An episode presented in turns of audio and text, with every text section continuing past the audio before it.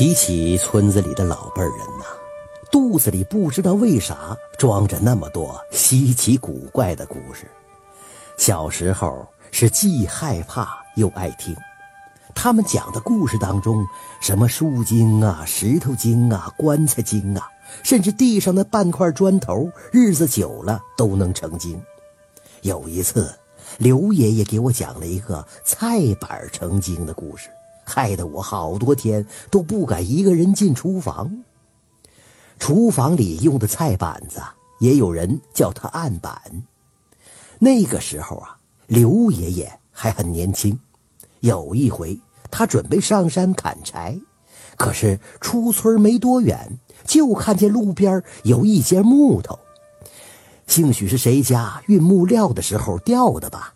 看到没人要，刘爷爷。就把这节木头弄回村了。正当刘爷爷走到村口的时候，刚好遇到村里的张木匠。张木匠看了看这节木头，就说：“哎呀，这节木料是块松木啊，哎，耐水沁，做菜板子是一块上好的材料啊。要是劈柴烧了，怪可惜的。不如做个菜板子，用很多年那都不会变形。”刘爷爷一听，也觉得烧了可惜。于是就请张木匠把这节木头做成了菜板菜板做好之后，刘爷爷就拿回家了。这一天，媳妇儿在菜板子上切菜，刚切了几下，一不小心切到了手指头。刘爷爷知道之后啊，就埋怨媳妇儿做事太莽撞了。媳妇儿一边捂着受伤的手，一边说。我刚才明明就没有往手上切，可可能是我眼睛花了吧？我咋发现那案板子自己在动呢？真邪乎！刘爷爷说了：“啥邪乎不邪乎的？我长这么大就是不信邪，我来切。”说完，他就拿起菜刀切起菜来。开始的几刀啊也没啥问题，突然眼前一花，好像看见菜板子自己动了一下。刀直接就切在手指头上了，顿时是血流如注啊！刘爷爷手上的血呀，滴在菜板子上，很快就渗进去了。然后菜板子上是干干净净的，什么痕迹都没有，好像这块菜板子在喝血似的。媳妇儿说的没错啊，问题就出在这块菜板上。刘爷爷火了，他娘的！啊！叫你狗日的邪乎啊！叫你狗日的邪乎！他拿起菜刀，朝着菜板子上使劲剁了起来，剁了半天，这心里这口恶气才算出来。到了晚上，那时候啊，家里也没个表，也不知道是什么时候了。刘爷爷正睡得迷迷糊糊的时候，媳妇突然推推他说：“当家的，快醒醒！”我刚才听见有人哭，好好好，好像是个女的，女的在哭。刘爷爷仔细听了一会儿，那哭声好像是从厨房里传出来的，声音是尖锐悲切，好像是极为伤心痛苦的样子。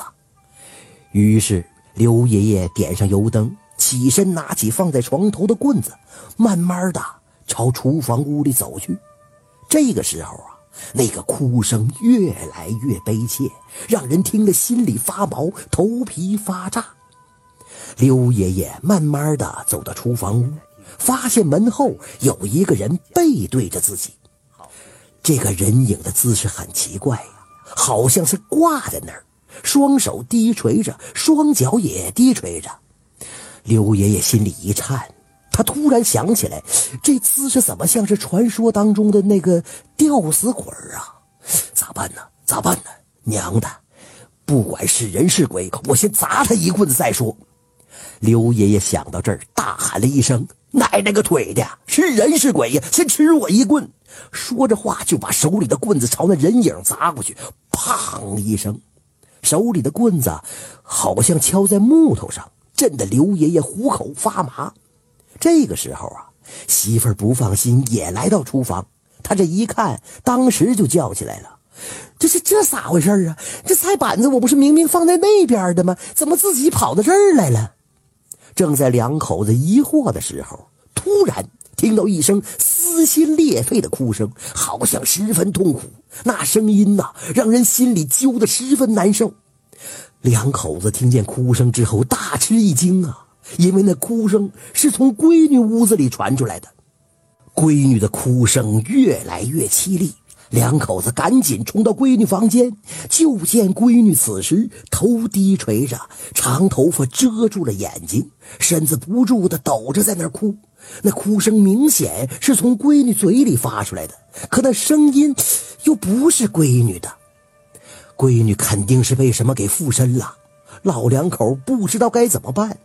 这个时候啊，闺女一边哭一边说：“你个狠心的人呐！”我当初吊死在这棵松树上，松树把我的魂魄吸到树里了，我已经很痛苦了。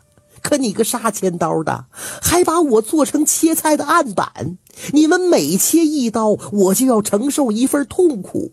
我我我要把你们一个个都带到阴间去。说着，就见闺女抬起手，使劲的掐着自己的脖子，两口子赶紧上前去阻止。可让人想象不到的是，十二三岁的闺女力气竟然大的惊人，两口子使出吃奶的劲儿也毫无作用。闺女张着嘴，脸色是越来越难看，都变成紫色的了。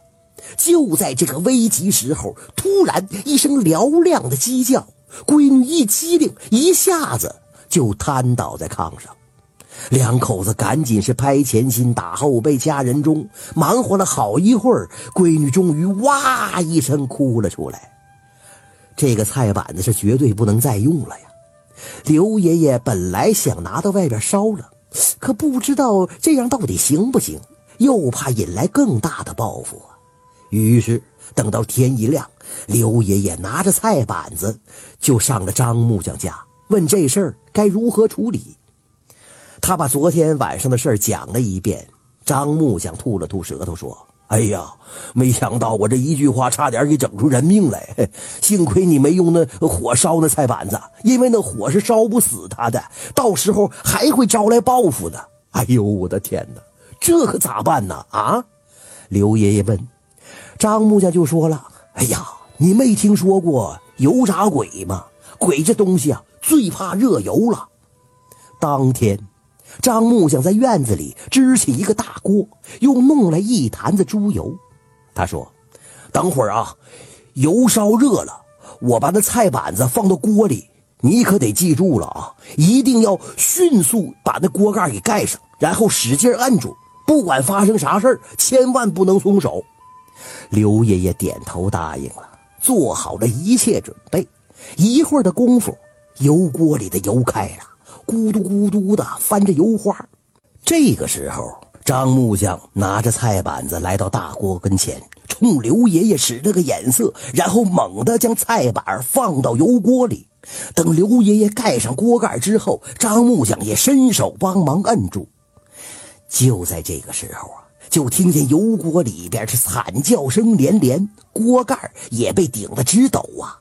渐渐的。惨叫声越来越小，直到完全消失。